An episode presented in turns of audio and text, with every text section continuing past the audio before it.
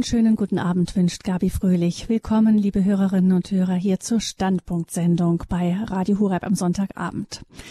31. August 1939. Adolf Hitler befiehlt den Angriff auf Polen. Es ist der erste Schachzug in Hitlers lang geplanten Eroberungsfeldzug um Europa. Ein blitzartiger Überfall. Schon am frühen Morgen des nächsten Tages, des 1. Septembers, greift ein deutsches Kriegsschiff im Hafen von Danzig die Westernplatte an. Gleichzeitig dazu marschieren mehr als 1,5 Millionen deutsche Soldaten auf dem Landweg in Polen ein. Mit diesem Einmarsch löst Hitler den Zweiten Weltkrieg aus. Das war heute vor 80 Jahren. Welche Rolle spielte die Kirche in diesem von Angst und Gewalt geprägten Szenario, das mehrere Kontinente, vor allem unseren europäischen, mit Blut tränkte und bis zu 80 Millionen Menschen das Leben kostete? Darüber sprechen wir in dieser Standpunktsendung mit dem Historiker und Bestsellerautor Michael Hesemann. Herzlich willkommen, Herr Hese, Dr. Hesemann. Ja, vielen Dank für die Einführung und Gruß Gott Ihnen und den Hörern von Radio Horeb. Herr Hesemann, Sie leben zwischen Düsseldorf und Rom. Wo finden wir Sie heute? In Düsseldorf. In Düsseldorf heute. Sie forschen schon seit gut zwei Jahrzehnten vor allem über geschichtliche Themen im Zusammenhang mit Kirche und Christentum, sind deshalb wirklich auch ganz viel in Rom, aber auch an anderen Stellen der Welt unterwegs. Woher kommt diese Faszination bei Ihnen? Ja, ich bin einmal ein sehr neugieriger Mensch und nachdem ich Geschichte studiert habe, ähm, und mitbekommen habe, wie viele Lügen, wie viele Irrtümer, wie viele Verdrehungen über unsere Kirche auch in den Büchern stehen, habe ich mir dann vorgenommen, da muss man doch mal korrigierend eingreifen und äh, sauber recherchiert darstellen, wie eben die Wirklichkeit war. Und das mache ich seitdem und ich bin vor allen Dingen forschend auch am Vatikanischen Geheimarchiv und am Archiv des Vatikanischen Staatssekretariats tätig. Die haben momentan Sommerpause, darum bin ich in Düsseldorf, aber ab Oktober bin ich wieder regelmäßig in Rom. Vor allen Dingen dann natürlich ab dem zweiten, dritten des kommenden Jahres, wo der Heilige Vater angekündigt hat, die Archive aus dem Pontifikat von Pius XII. komplett der Forschung freigegeben werden. Da habe ich dann für drei Wochen erstmal eine Wohnung in Rom und werde Tag und Nacht forschen können. Mhm, Sie haben auch, ähm, Sie haben gesagt, es hat Sie geärgert zu sehen, wie viel Falsches erzählt wird, auch gerade über Kirche. Sie haben ein, ein Buch geschrieben, die Dunkelmänner, Mythen, Lügen und Legenden um die Kirchengeschichte. Und ähm, da haben Sie einiges gefunden. Da spielt auch unser heutiges Thema eine gewisse Rolle. Ähm, gucken wir mal ähm, nochmal nach. Es ging auch, Sie haben auch geschrieben ein Buch über Pius XII. und den Holocaust. Genau. Ähm, Papst Pius Auch eine Biografie von Pius XII., der Papst ja. Hitler trotzte, als direkte mhm. Antwort auf die vielen Lügen und Verdrehungen. Ich habe wieder vor ein paar Tagen ähm, auf der Internetseite der DBK katholisch www.de, die sich allerdings dadurch profilieren, dass sie viele nicht-katholische Beiträge haben, ein Interview mit zwei sogenannten Historikern gelesen, die also einen derart hanebüchenden Unfug geschrieben haben über Pius XII. Er hätte überhaupt nicht protestiert gegen den Krieg und, und, und, ähm, dass man da wirklich nur den Kopf schütteln kann und sagen kann, es tut dringend Not, dass dieser große, heiligmäßige Papst mal wieder so dargestellt war, wie er war, weil er hat zum Beispiel fünf Tage vor Hitlers Überfall auf Polen einen blühenden Appell an die äh, gesamte Welt gerichtet, den Frieden zu bewahren. Ich habe den gerade heute mal ins Deutsche übersetzt auf meine Facebook-Seite gestellt. Also wirklich deutlicher und eindringlicher geht es gar nicht. Und er hat noch am, an einem Tag vor dem deutschen Einmarsch hat er nochmal sowohl ähm, den, den ähm, deutschen Vatikanbotschafter wie auch den polnischen Vatikanbotschafter einbestellt und hat nochmal dringend gemahnt, doch den Frieden zu, mahnen, zu halten und hat dann auch in seiner ersten Enzyklika, die im November dann veröffentlicht wurde, ähm, Somos Pontificatus, hat er nochmal einen Aufruf an die Welt gerichtet, doch den Frieden zu halten und das hat er Jahr für Jahr im Krieg wiederholt. Also wenn jemand für den Frieden gekämpft hat und gegen die beiden gottlosen Doktrinen, die damals die Menschheit verwirrt haben, den Menschen den Verstand geraubt haben, sowohl den Nationalsozialismus wie auch den Kommunismus, vor allen Dingen aber eben Hitler, den er für die Verkörperung des Bösen überhaupt gehalten hat, einen durch und durch abgrundtief schlechten, bösen Menschen, äh, wie er mehrfach amerikanischen Diplomaten gegenüber erklärt hat. Also wenn jemand wirklich gegen den Krieg und gegen äh, diese Ideologien gekämpft hat, dann Pius XII. Mhm. Sie haben gesagt, Sie haben viel in den Archiven auch geforscht. Ähm, Papst Pius XII. war ja gerade mal fünf Monate im Amt, bevor der Krieg ausgebrochen ist. Und er hat damit die Kirche durch die, komplett durch diese schwierige Zeit des Krieges auch geführt. Die Dokumente über diese Zeit sind ja aber noch unter Verschluss, soweit ich weiß, nein, nein, oder nein. sind die bis 39? Beiden schon veröffentlicht worden. Es sind Einige. über fünf, mhm. 500 Dokumente schon veröffentlicht worden. Also ausgewählte Dokumente? Erstmal äh, ausgewählte, weil relevante Dokumente. Es gibt eine okay. elfbändige Edition, die Paul VI. nach den ersten Angriffen in, in dem vom KGB finanzierten Theaterstück Der Stellvertreter durch den kommunistischen Lohnschreiber Rolf Hochhuth und äh, den eigens aus Moskau herbei äh, geholten ähm, Regisseur Erwin Piscator, der mit KGB-Geldern dann die, die Freie Volksbühne in Berlin gekauft hat und ähm, dieses äh, diffamierende Theaterstück ähm, der Stellvertreter auf die Bühne gebracht hat. Danach hat Paul VI. Ähm, eine Gruppe von Historikern, vier Historiker, ähm, beauftragt, ähm, alle relevanten Dokumente zu veröffentlichen in einer wissenschaftlichen Edition. Und soweit ich das beurteilen kann, weil ich eben viele schon einsehen durfte, ähm, sowohl ich selber wie auch ähm, zwei Menschen, mit denen ich äh, eng zusammenarbeite im Vatikan, dem Archivar des Staatssekretariats, ähm, Dr. Johann X und den Postul und den Relator im Seligsprechungsprozess von Pius XII., Pater Peter Gumpel, ein deutscher Jesuit, ein, ein hervorragender Historiker, der an der Gregorianer äh, gelehrt hat, und ähm, soweit wir das heute sagen können und wenn nicht irgendwo völlig überraschende äh, Dinge noch auftauchen, die irgendwo im falschen Ordner lagen, haben wir schon einen sehr guten Überblick und es sind 95 Prozent der relevanten Dokumente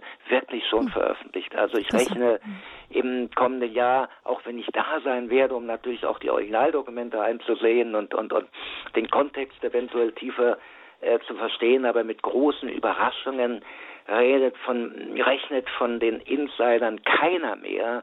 Mhm. Und ähm, darum kann man sagen, es ist schon sehr, sehr viel veröffentlicht worden. Darum konnte ich auch ein, ein 450 Seiten Buch ähm, schon veröffentlichen, der Papst und der Holocaust, in dem äh, ein klares Bild dokumentiert ist auf der Grundlage dieser 5500 schon veröffentlichten Dokumente. Hm, also wenn so viel schon veröffentlicht ist, dann ist eigentlich auch ähm, der Wirbel um die Ankündigung, dass nächstes Jahr die Archive dafür ganz für diese Zeit ganz geöffnet werden sollen, ähm, dann ist er eher überflüssig gewesen. Ja, ich meine, es ist ja schön, wenn unsere Ergebnisse dann nochmal bestätigt werden und die Leute, die einer vom Vatikan verlegten wissenschaftlichen Edition nicht vertrauen, ähm, dann eben feststellen werden, dass sie doch ähm, eine hervorragende Auswahl der der relevanten Dokumente war. Ähm, insofern, es wird mehr Transparenz geschaffen äh, und das ist gut und vor allen Dingen das Hauptargument, was momentan immer noch angeführt wird, man kann Pius XII. noch nicht selig sprechen oder noch nicht rehabilitieren vollständig, solange äh, nicht alle Archive geöffnet sind. Das Argument ähm, ist dann hinfällig und damit nimmt man den Gegnern dann eben auch äh, den Wind aus den Segeln. Und ich hatte eine sehr schöne ähm, kurze ähm, Unterhaltung mit Papst Franziskus im vergangenen Dezember im Rahmen einer Generalaudienz, wo ich ihm ähm, nahegelegt habe, Pius XII. doch ähm, als Schutzheiligen der Flüchtlinge und Flüchtlingshelfer ähm, wirklich mal selig zu sprechen und zu propagieren. Und die Idee gefiel ihm gut, weil es hat ja wirklich damals niemand ähm, so viel für die verfolgten Juden getan wie Pius XII. generell, aber auch für die Opfer des Krieges wie Pius XII. Und ähm, insofern muss man sagen, was damals geschah im Zweiten Weltkrieg, ist historisch einmalig und ganz bestimmt ein Ruhmesblatt der Kirchengeschichte. Da hat der richtige Mann in der richtigen Stunde richtig gehandelt. Und äh, Sie haben gesagt, er wurde fünf Monate vorher zum Papst gewählt. Das stimmt natürlich, aber wir müssen daran denken, mhm. er war immerhin neun Jahre lang Kardinalstaatssekretär von Pius XI. Das bedeutet, der zweitmächtigste Mann im Vatikan, der Mann, der die Politik gemacht hat im Vatikan für Pius XI. und ähm, der ja auch das Hitler ähm, Regime äh, kennengelernt hat, der äh, über 50 Protestnoten an das Deutsche Reich gerichtet hat wegen Konkordatsverletzungen und der, wie es die göttliche Vorsehung wollte, vor Ort dabei war in München und Berlin, als der Aufstieg Hitlers begann. Ähm, Pius XII. Eugenio Pacelli wurde ja im Jahre 1917 von damals Benedikt XV. nach Deutschland geschickt als apostolischer Nuntius, auch damit er den Friedensplan zur Beendigung des Ersten Weltkrieges im Auftrag des Papstes dem deutschen Kaiser vorlegen sollte. Der Kaiser war auch angetan, nur deutsche Generäle wie Hindenburg, aber vor allen Dingen auch Ludendorff waren dagegen. Die glaubten ähm, nach wie vor an einen Siegfrieden und wollten einen Siegfrieden. Und ähm, daran scheiterte dann der Plan des Papstes, aber Pacelli blieb dann ähm, acht Jahre lang Nuntius in München und wurde dann als diplomatische Beziehungen zwischen dem Heiligen Stuhl und der Weimarer Republik äh, etabliert wurden, im Jahre 1925 nach Berlin beordert, war dann ähm, bis Ende 1929 Nuntius in Berlin. Und wie gesagt, in den Jahren in München und Berlin hat er den Aufstieg Hitlers und der Nazi-Partei vor Ort hautnah miterlebt und hatte da ein sehr konkretes Bild und war bestens auf die Aufgabe vorbereitet worden. Als ähm, Sie haben schon gesagt, dass er Hitler als äh, wirklich ähm, als einen durchaus ernstzunehmenden sehr gefährlichen Menschen eingestuft hat, ist das, ähm, er hat das wohl zu Diplomaten gesagt. Ähm, wie kommt es denn dann, wenn, wenn Sie sagen, dass er, dass er so ganz falsch eingeschätzt wurde. Wie kommt es dann zu dieser sogenannten schwarzen Legende, dazu solchen ja, dass ein Theaterstück äh, wie der Stellvertreter von Hochhut ähm, zumindest in meiner Kindheit auch an einer Kirch einem kirchlichen Gymnasium im Deutschunterricht gelesen wurde. Also ein ganz verbreitetes ähm, Stück. Wie kommt es dazu, dass diese schwarze Legende sich so stark entwickeln konnte? Ja, da muss ich erst mal sagen, wenn das an einem ähm, katholischen Gymnasium aufgeführt wurde, daran sieht man den Masochismus der deutschen nee, Katholiken. Nicht, nicht, nicht äh, aufgeführt, aber gelesen, gelesen. gelesen. Äh, ja, den ich immer wieder genau. bedauere ja, ähm, und die mhm. Anpassung auch an die Welt. Ähm, der Grund für den Stellvertreter, der Plan, der dahinter war, der wurde von dem rumänischen Geheimdienstchef General Michał Pacepa, einem der oder dem prominentesten Überläufer aus dem Warschauer Pakt ähm, überhaupt, ähm, enthüllt. Der war nämlich daran beteiligt an dem äh, KGB-Plan. Es ging darum, nach dem Zweiten Weltkrieg, nachdem Hitler besiegt war, hat Pius XII. eine dezidiert antikommunistische Politik betrieben, weil er im Kommunismus die zweitgrößte Bedrohung für die Kirche und für die Menschheit sah.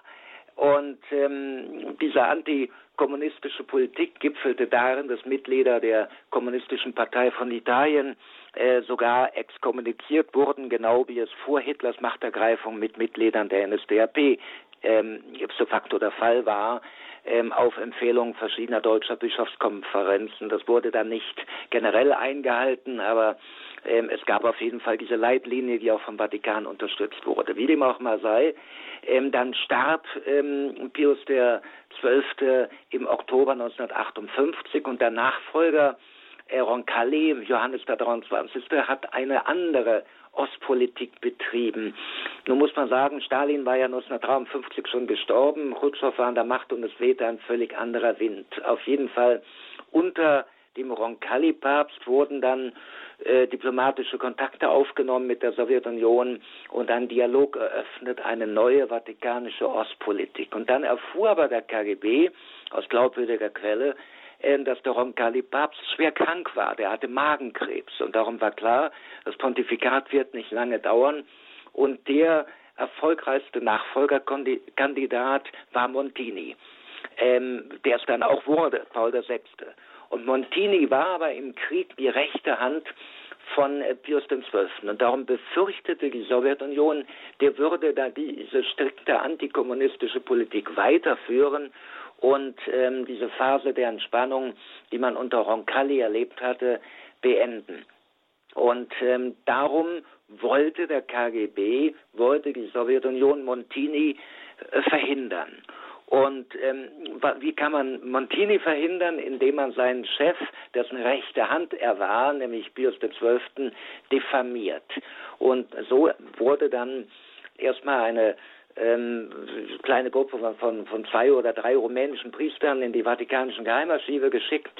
Ähm, Priester, die Doppelagenten des äh, KGB waren oder des rumänischen Geheimdienstes, um dort zu schauen, ob man irgendwo belastendes Material findet. Dann hat man Hochhut in Rom kontaktiert, der gerade dort einen Bildungsurlaub machte, hat ihn dann mit ähm, den Kreisen aus dem äh, Vatikan, die äh, kein gutes Verhältnis zu Pius XII. gehabt haben, in Verbindung gebracht. Einmal dem Bischof Hudal, der von Pius XII. praktisch äh, zur Persona non grata erklärt wurde, weil er Nationalsozialisten zur Flucht verholfen hatte und sogar bei einer Beerdigung von einem äh, ranghohen, ähm, ich glaube ehemaligen SS-Mann dabei war, wo der Hitler groß gemacht wurde und von dem Moment an hatte Hudal war Persona non grata und hatte Vatikanverbot und ähm, es wurde auch auf seine Absetzung gedrängt, die dann auch erfolgte. Und ähm, der andere war ein junger homosexueller Prälat, der äh, von der Deutschen Bischofskonferenz im Staatssekretariat äh, entsandt worden war und dort durch einen sehr schillernden Lebenswandel auffiel, mit äh, teuren Sportwagen fuhr, vorfuhr und einen sehr ja äh, merkwürdigen ähm, äh, Eindruck gemacht hat und den hat Pius XII.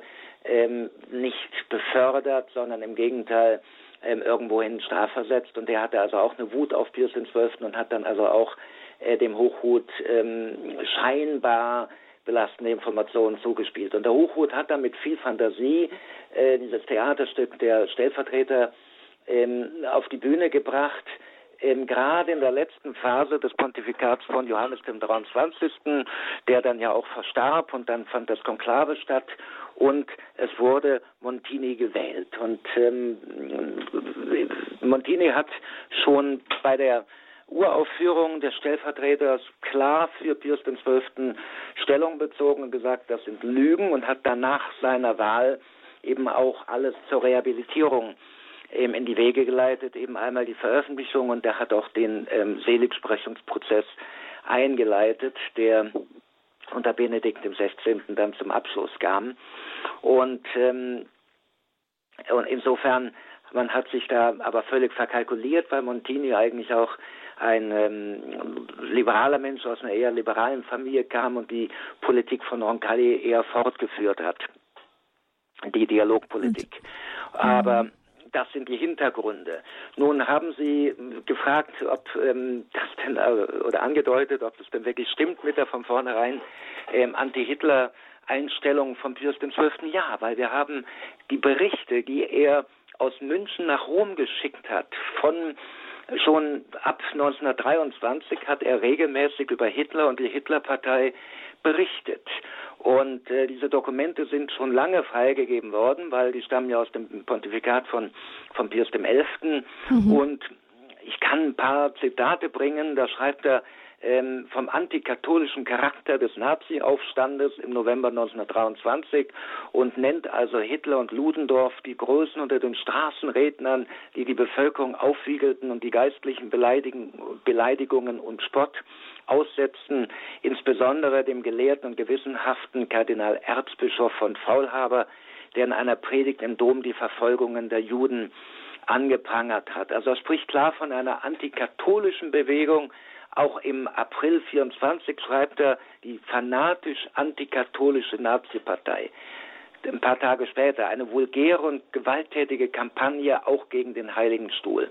Und dann schreibt er am 1.5.1924 an das Vatikanische Staatssekretariat wörtlich, der Nationalsozialismus ist die wohl gefährlichste Häresie unserer Zeit. Häresie, Irrlehre unserer Zeit. Er stellt Staat und Rasse über alles, über echte Religion, über die Wahrheit und über die Gerechtigkeit. Also wir haben, wir haben hier in Pacellis Handschrift schwarz und weiß, wie er schon Mitte der 20er Jahre über Hitler dachte. Und wir haben dann Dokumente von amerikanischen Diplomaten, zum Beispiel den ähm, äh, Vater von, von Präsident John F. Kennedy, der der amerikanische Botschafter in London war und den Vatikan besucht hat, weil er, weil er Katholik auch war. Oder wir haben auch vom amerikanischen Konsul in Köln einen Bericht, der Pacelli kannte noch aus Berlin, als Pacelli Nuntius in Berlin war und dann im äh, Jahre 37 mal Rom besuchte, ihn traf, mit ihm über Hitler sprach und dann nach Washington berichtete, ja seine Ansichten überraschten mich darüber, wie extrem sie waren. Er erklärte mir, dass er ohne jedes Wenn und Aber jeden Kompromiss mit dem Nationalsozialismus ablehnt. Er betrachte Hitler nicht nur als nicht vertrauenswürdigen Schurken oder Halunken, sondern als durch und durch böse, schlechte Person, die nicht zu einer Mäßigung mhm. fähig ist. Also so eindeutige Worte haben wir. Wir haben nicht ein positives Wort über Hitler aus seiner Feder, sondern von verschiedenen Augenzeugen und auch aus eigener Hand derart eindeutige Verurteilungen. Mhm. Nun ist es ja ähm, schon auch so gewesen, dass die, ähm, dass die Angst vor dem Kommunismus damals auch gerade in konservativen Kreisen in Europa ähm, vielleicht etwas äh, die Gefahren des Nationalsozialismus überlagert hat. Ähm, ist da auch die Kirche ein wenig von betroffen gewesen, dass man äh, auch ähm, zum Beispiel ja Hitler teilweise als Bollwerk gegen den Bolschewismus äh, verstanden hat? Ähm, es gab bestimmt Bischöfe, die das so gesehen haben, aber nicht der Vatikan. Das muss man klipp und klar sagen. Also als Hitler an die Macht kam, haben sowohl Pius XI. wie auch Pacelli gesagt, das wäre verheerender als eine Machtergreifung der Kommunisten.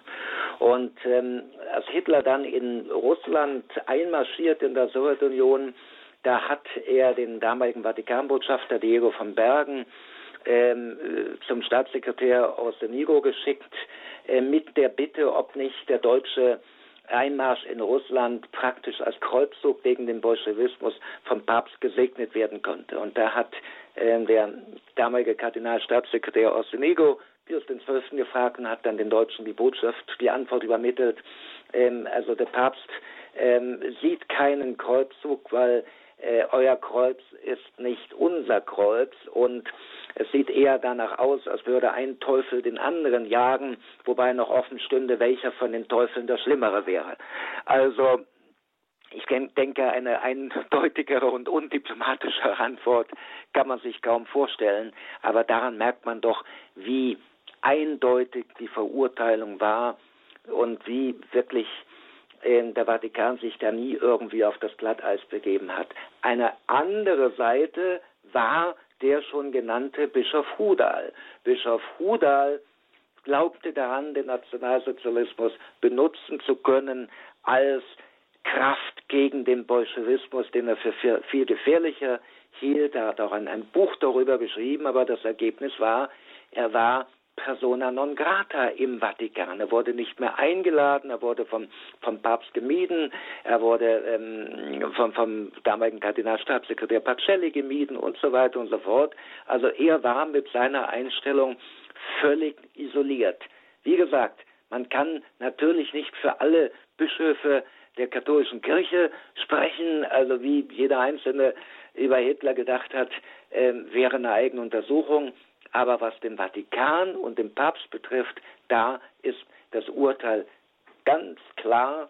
Und äh, man hat es auch daran gemerkt, dass die Amerikaner dann ähm, den, in den Krieg eintraten und mit äh, den, äh, nicht nur mit den Briten und Franzosen, sondern auch mit den Russen gemeinsam gegen Hitler kämpfen wollten. Da hatten viele, auch amerikanische Bischöfe, Skrupel, weil die Russen waren ja kommunistisch und unter Stalin und ob man denn mit Kommunisten gemeinsam kämpfen könnte. Und daraufhin hat dann Pius XII. geantwortet, es geht nicht um irgendeine Ideologie, es geht darum, das Vaterland der Russen wurde angegriffen und wir helfen den Russen nur bei der Verteidigung ihres Vaterlandes und das steht jenseits aller ideologischen Fragen. Also da hat er sich für ein Bündnis sogar mit Stalin ausgesprochen, um Hitler zu bekämpfen und ich denke, eindeutiger geht es gar nicht mehr.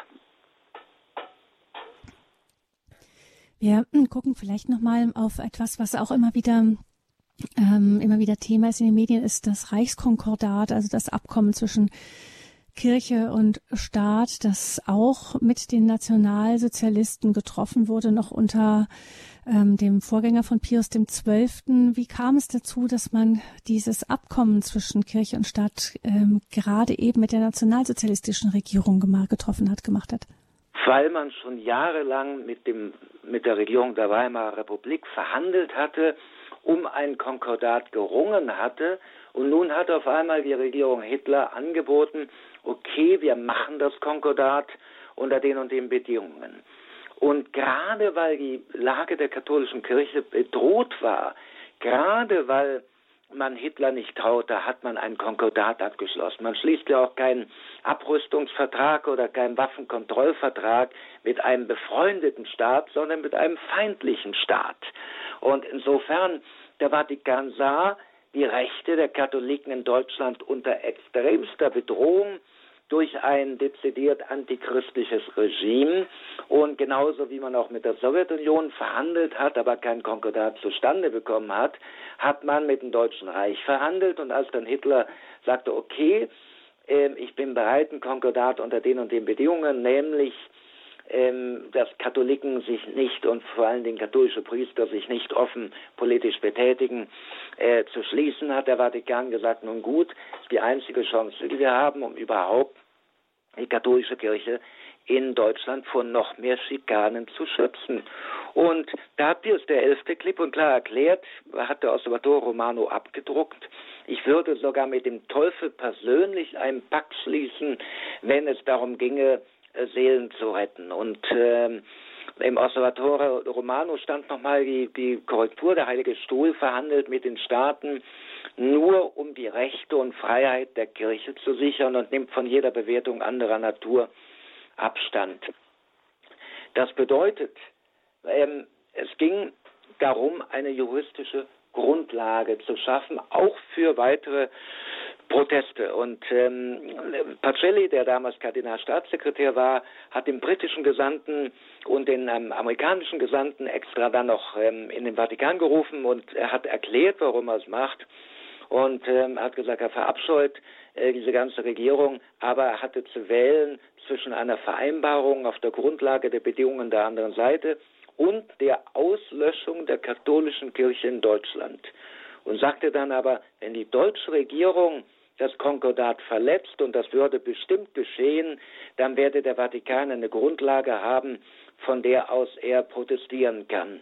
Und ohne ein Konkordat hätte er keine juristische Handhabe für diese Proteste. Und er hat davon ja jede Menge Gebrauch gemacht. Er hat 55 Protestnoten zwischen 1933 und 1939 bei der Regierung des Deutschen Reiches eingereicht, von denen ähm, einige 42 Seiten lang waren, also sehr ausführlich Punkt für Punkt für Punkt ähm, protestiert wurde. Und ähm, da muss man nur sagen, da hat der Vatikan gut und richtig gehandelt. Es war auch auf keinen Fall, wie oft behauptet wird, das erste Mal, dass überhaupt eine ausländische Regierung das Hitler-Regime anerkannt hat. Das ist vollkommen falsch. Die Briten, die Amerikaner, die Franzosen, alle hatten in den Monaten vorher schon Verträge mit Hitler-Deutschland abgeschlossen. Sogar äh, die jüdische Weltgemeinschaft hat das Havara-Handelsabkommen ähm, mit dem Deutschen Reich unter Hitler abgeschlossen, sogar ein, die Hauptvertretung ähm, der Juden. Äh, und äh, man hat eben versucht zu retten, was man retten konnte. Äh, es ist vollkommen klar, abgesehen davon, dass natürlich 1933 noch gar nicht klar war, was Hitler 39 machen würde oder gar was er im Krieg machen würde. Also wir, wir machen ja oft den Fehler, ähm, man nennt das unter Historikern der Fallstrick des Anachronismus. Dafür wird jeder Student der Geschichte von seinen Professoren dringend gewarnt. Wir ähm, haben die Neigung, dass wir Geschichte von hinten aufrollen und bewerten. Das darf man natürlich nicht. Man darf man darf ähm, nicht Entscheidungen aus dem Jahre 1933 bewerten nach dem, was wir heute wissen, dass Hitler sechs Millionen Juden ermordet hat und den blutigsten Krieg der Geschichte ähm, entfacht hat, sondern man muss äh, denken, wie die Menschen im Jahre 1933 gedacht haben. Vielleicht kann man das Untier noch ein wenig kontrollieren, indem man Verträge abschließt. Vielleicht wird er in vier Jahren von den Deutschen ja abgewählt. Am Jahrestag des Ausbruchs des Zweiten Weltkriegs sprechen wir mit dem Historiker und Bestsellerautor Dr. Michael Hesemann über die Kirche und den Zweiten Weltkrieg. Papst Pius XII. steht da natürlich besonders im Blick, weil er der derjenige ist, der die Kirche damals führte und gegen den auch viele Anschuldigungen, er habe zu sehr geschwiegen, erhoben wurden. Wir werden später noch ähm, nach einer Musik mit Michael Hesemann weitersprechen über das Thema und vor allem auch schauen, was die Hilfsaktionen waren, die unter Papst Pius XII. in, vor allem in Rom für die Juden eingeleitet wurden.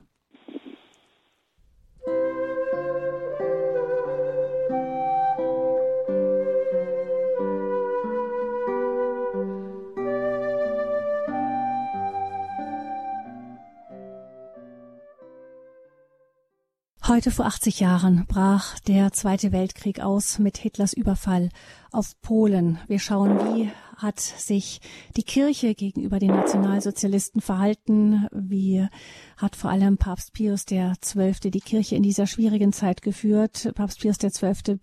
ist nach wie vor umstritten für seine Haltung im Zweiten Weltkrieg so sehr, dass sogar auch ähm, Angela Merkel noch vor einigen Jahren, vor zehn Jahren, ähm, Papst Benedikt den 16., also den Nachfolger auf dem Papststuhl, aufforderte, doch bitte die Haltung der Kirche zum Holocaust zu korrigieren, was vielleicht auch nach dem allem, was Johannes Paul II. zu dem Thema schon gesagt hatte, äh, fast ein wenig abstrus wirkte. Aber ich denke, es ist so, dass vor allem eben gerade immer wieder dieses, diese Berichte und ähm, Gegenberichte über das, wie hat Pius XII. sich verhalten, dass die zu solchen Aussagen führen.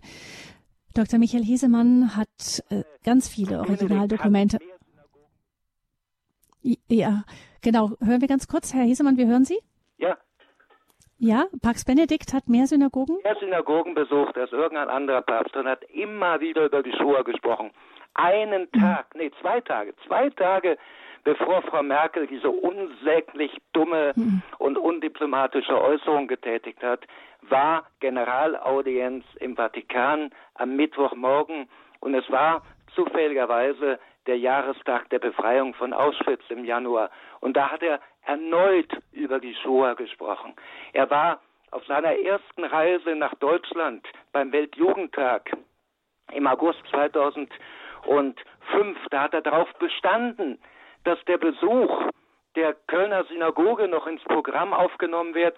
Dort hat er über die Shoah gesprochen. Ein Jahr später ist er nach Auschwitz gepilgert, hat ihm auch jeder im Vatikan, vor allem den Kardinalstaatssekretär Sodano, abgeraten, deutscher Papst in Auschwitz, das kann nur daneben gehen. Er hat gesagt, nein, gerade ein deutscher Papst in Auschwitz. Und was war? Er hat sich dort hingestellt in seiner demütigen, bescheidenen, wunderbaren Art und hat Gott um Vergebung angerufen im Namen der Kirche, im Namen auch des deutschen Volkes und es erschien ein Regenbogen am Himmel, es war ein regnerischer Tag, auf einmal erschien ein Regenbogen am Himmel ähm, wie ein Wunder, wie eine Antwort Gottes und alle waren tief bewegt davon. Er hat genau die richtigen Worte gefunden, genauso als in Israel war in Yad Vashem. Und dass da jemand von ihm eine Erklärung zur Shoah gefordert hat, das beweist einfach nur den abgrundtiefen Katholikenhass dieser fanatischen Protestantin und fanatisch antikatholischen äh, Frau Merkel. Und Frau Merkel soll sich etwas schämen dafür, wenn sie noch etwas Schamgefühl hätte, was sie damals diesem großen Mann, dem größten Deutschen der Geschichte, Papst Benedikt, angetan hat, durch diese völlig, völlig daneben gelegene äh, profilneurotische Erklärung dieser Dame. Ich glaube, Dr. Hesemann, wir, wir, haben, ja, wir haben, wir haben verstanden. Das hat nein, Sie nein, nein, wahnsinnig geärgert und es ist wirklich, ja, ähm, ähm, hat es wirklich nicht verdient. Das glaubt, das, Frau, das, von dieser Frau, die so viel falsch gemacht hat in ihrem Leben, desavouiert zu werden. Gut, das lasse ich jetzt einfach mal so stehen, aber äh, wir sehen, das hat sie richtig geärgert nach all dem, was sie über, über schon über Kirche und ähm, Holocaust wissen. Ich denke ja auch zum Beispiel an Papst Johannes Paul II., der ähm, in der, der ja auch selber mit beteiligt war, eben auch Juden zu retten und auch zu helfen, einfach an Konzentrationslagern, wo er konnte. Genauso jetzt gucken wir mal auf das, was Papst Pius XII. getan hat, als dann die Shoah ausbrach, ähm, der Zweite Weltkrieg. Es ist hier immer wieder gesagt worden, warum hat er nicht deutlich gesagt, nochmal deutlich gesprochen gegen, ähm, gegen die die Judenverfolgung. Also Sie haben zitiert diese Aufrufe zu Frieden. Also das ist ja die eine Sache, Aufruf zu Frieden. Ein, ein direkterer Affront gegen das Dritte Reich wäre es ja gewesen, zum Beispiel zu sagen, also diese die Judenverfolgung direkt anzuprangern oder zum Beispiel allen, die Mitglied sind in der NSDAP, die Exkommunikation anzudrohen oder so. Das wär, wäre ein, ein direkterer Affront gewesen, mehr als ein Hat die katholische als Kirche schon 1931, 31 schon probiert und damit keinen Erfolg gehabt. Man hat mhm. versucht, die Wahl Hitlers zu verhindern. Man hat alles Mögliche schon im Vorfeld der Machtergreifung probiert. Im Krieg hätte es die Deutschen überhaupt nicht erreicht. Im mhm. Krieg ging es um etwas vollkommen anderes. Da ging es darum, Punkt A, so viele Menschenleben zu retten wie möglich, um Punkt B, dafür zu sorgen, dass Hitler so schnell wie möglich beseitigt wird. Und darum kollaborierte der Papst seit Oktober 1933, äh, 1939, also seit Oktober 1939 mit dem deutschen Widerstand, mit jenen Männern, die am Ende auch einen Stauffenberg ähm, äh, hervorgebracht haben, der Hitler ermorden wollte und leider, leider es nicht geschafft hat, muss man sagen. Das war die Geschichte, muss ich mal eben erzählen, weil diese Geschichte ist der Schlüssel für alles andere und die Beantwortung für all die anderen Fragen. Am 22. August, neun Tage vor dem Überfall auf Polen, hat Hitler die gesamte deutsche Generalität auf den Obersalzberg bestellt. Die wurden nach München geflogen, die wurden dann in Limousinen abgeholt und auf den Berghof gebracht, dem Sommerquartier von Adolf Hitler. Und dort hat er sie darauf vorbereitet, was er plante. Und er hat gesagt, wir werden einen Vorwand, einen noch so dummen Vorwand suchen, dass wir Polen angreifen können. Und wir werden dann mit unsäglicher Grausamkeit das polnische Volk niederwerfen, damit wir den Lebensraum, den wir haben wollen, schaffen können. Wörtlich sagt er damals Admiral Canaris, der Chef der Abwehr, also des militärischen Nachrichtendienstes, hat es mitgeschrieben, wörtlich, unsere Stärke ist unsere Schnelligkeit und unsere Brutalität. Genghis Khan hat Millionen Frauen und Kinder in den Tod gejagt, bewusst und fröhlichen Herzens. Die Geschichte sieht ihn nur als den großen Staatengründer. Was die schwache westeuropäische Zivilisation über mich behauptet, ist gleichgültig. Ich habe den Befehl gegeben ich lasse jeden füsilieren, der auch nur ein Wort der Kritik äußert, dass das Kriegsziel nicht im Erreichen von bestimmten Linien, sondern in der physischen Vernichtung des Gegners besteht. So habe ich einstweilen nur im Osten meine Totenkopfverbände bereitgestellt mit dem Befehl, unbarmherzig und ohne Mitleid Mann, Weib und Kind polnischer Abstammung und Sprache in den Tod zu schicken. Nur so gewinnen wir den Lebensraum, den wir brauchen. Wer redet heute noch von der Vernichtung der Armenier? Zitat Ende. Und nachdem Admiral Canaris, der ein ganz feiner Mann war, feinsinniger, intelligenter Mann war, der übrigens mit Pacelli befreundet war, als Pacelli Nunzius in Berlin war. Die hatten gemeinsame Reitausflüge unternommen. Canaris stammt aus einer sehr wohlhabenden Familie. Und äh, Freunde von Pacelli hatten immer äh, Reitausflüge organisiert für Pacelli und Leute, mit denen er reden wollte. Und als Canaris also diese Rede von Hitler gehört hat, da fror ihm das Blut in den Adern und er sagte, der Mann ist wahnsinnig, den Mann müssen wir stürzen, der Mann bringt nur Unheil über die ganze Menschheit. Und er hat dann äh, seine engsten Mitarbeiter, denen er vertrauen konnte, die auch gegen Hitler waren, zusammengerufen und hat überlegt, was machen wir. Und die Antwort war, wir machen einen Putsch. Wir machen einen Putsch, Wir beseitigen Hitler, entweder inhaftieren wir ihn oder wir bringen ihn um. Und dann wird ein Waffenstillstand äh, vereinbart. Das war ja schon Oktober. Ähm, also, oder sagen wir so, das war in den folgenden Wochen, wurde das Stück für Stück der Plan ausgearbeitet. Und dann brauchen wir aber jemanden, der dafür sorgt, dass Frankreich und England, die ja schon ab Anfang September dem Deutschen Reich den Krieg erklärt haben nach dem Einmarsch in Polen, dass die irgend plötzlich ähm, diese neue Lage in Deutschland nicht ausnutzen, sondern ähm, die deutschen Grenzen von vor Hitler ähm, respektieren und die Putschregierung anerkennen und wie gesagt daraus nicht wie mit dem Versailler Vertrag nach dem Ersten Weltkrieg irgendwelche Vorteile zum Nachteil des deutschen Volkes ziehen, weil dann wäre ja diese neue Putschistenregierung beim deutschen Volk unten durch würde nicht respektiert werden und es würden wieder Durchstoßlegenden entstehen, im Felde unbesiegt, aber dann kamen diese Vaterlandsverräter und haben den Putsch gemacht. So würde es dann im deutschen Volk aussehen. Und da kam dann die Idee auf, wer kann für uns garantieren, wer kann es besser tun als Pacelli? Der kennt uns ja alle, der kennt den Canaris, der kennt den Generaloberst Beck, der der Kopf war des ganzen Widerstandes gegen Hitler und so weiter und so fort.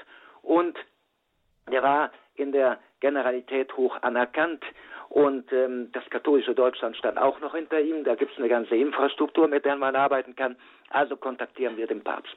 Also hat man einen mit der Abwehr verbundenen katholischen Anwalt in München nach Rom geschickt, Josef Müller, der mit dem Sekretär von Pius XII., Pater Leiber, ein deutsch, äh, deutschstämmiger Jesuitenpater, der auch Professor an der Gregorianer war, Kontakt aufnahm und der hat dann dem Papst den Plan vorgelegt und der Papst hat gesagt, ich muss eine Nacht darüber beten. Und nach einer Nacht des Gebetes hat er erklärt, ich mache es, ich bin bereit. Und allein da muss man schon sagen, hier haben wir das erste Mal seit Jahrhunderten, dass sich der Papst, das Oberhaupt der Christenheit, an der Verschwörung, an einer Verschwörung zum Sturz eines Staatsoberhauptes beteiligt. Also allein schon an dieser völlig unglaublichen äh, Konstellation erkennt man, wie abgrundtief die Verachtung Pius XII. für Adolf Hitler war und dass er wirklich bereit war, alles aufs Spiel zu setzen, um Deutschland von Hitler zu befreien.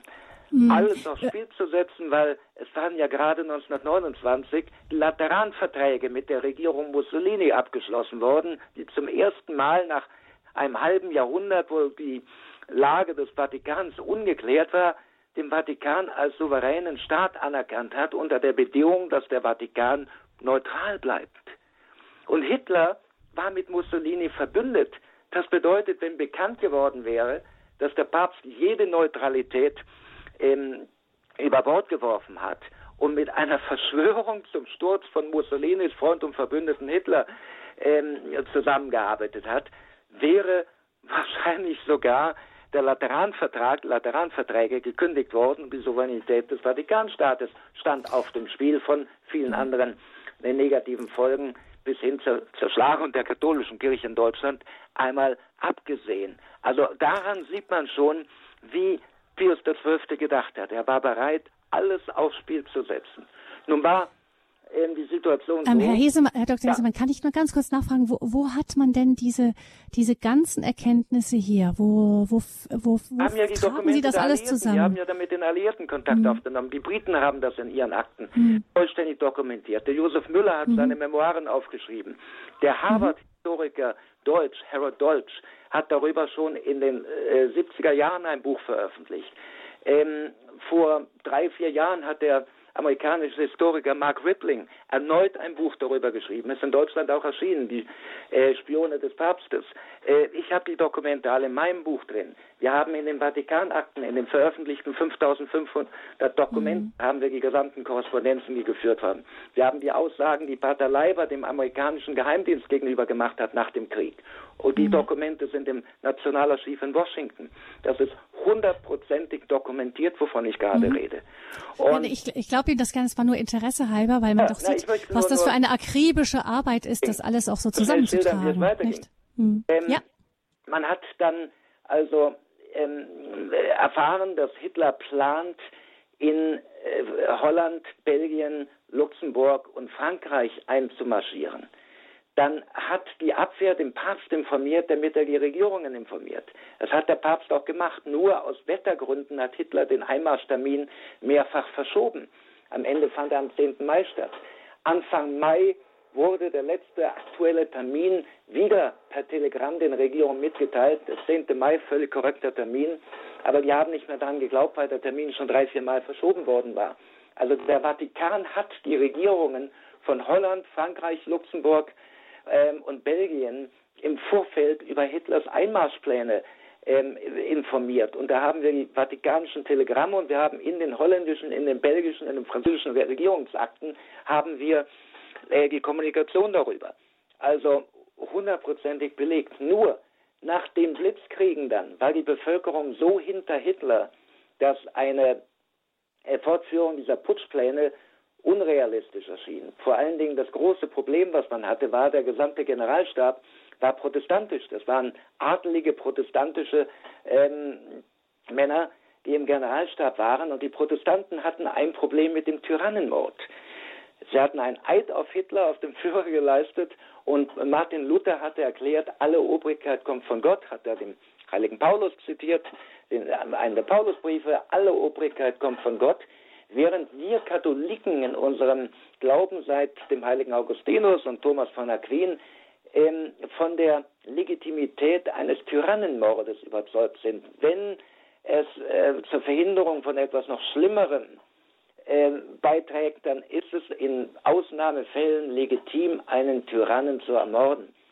Aber ehe man mal Katholiken gefunden hat, die bereit waren, als Attentäter zu fungieren, das dauerte dann doch, ähm, dazu war man 39, 40 noch nicht in der Lage, das war dann ab, ab 42 äh, möglich und da hatte man dann auch aus Stauffenberg und Co. Ähm, im Lager des Widerstandes.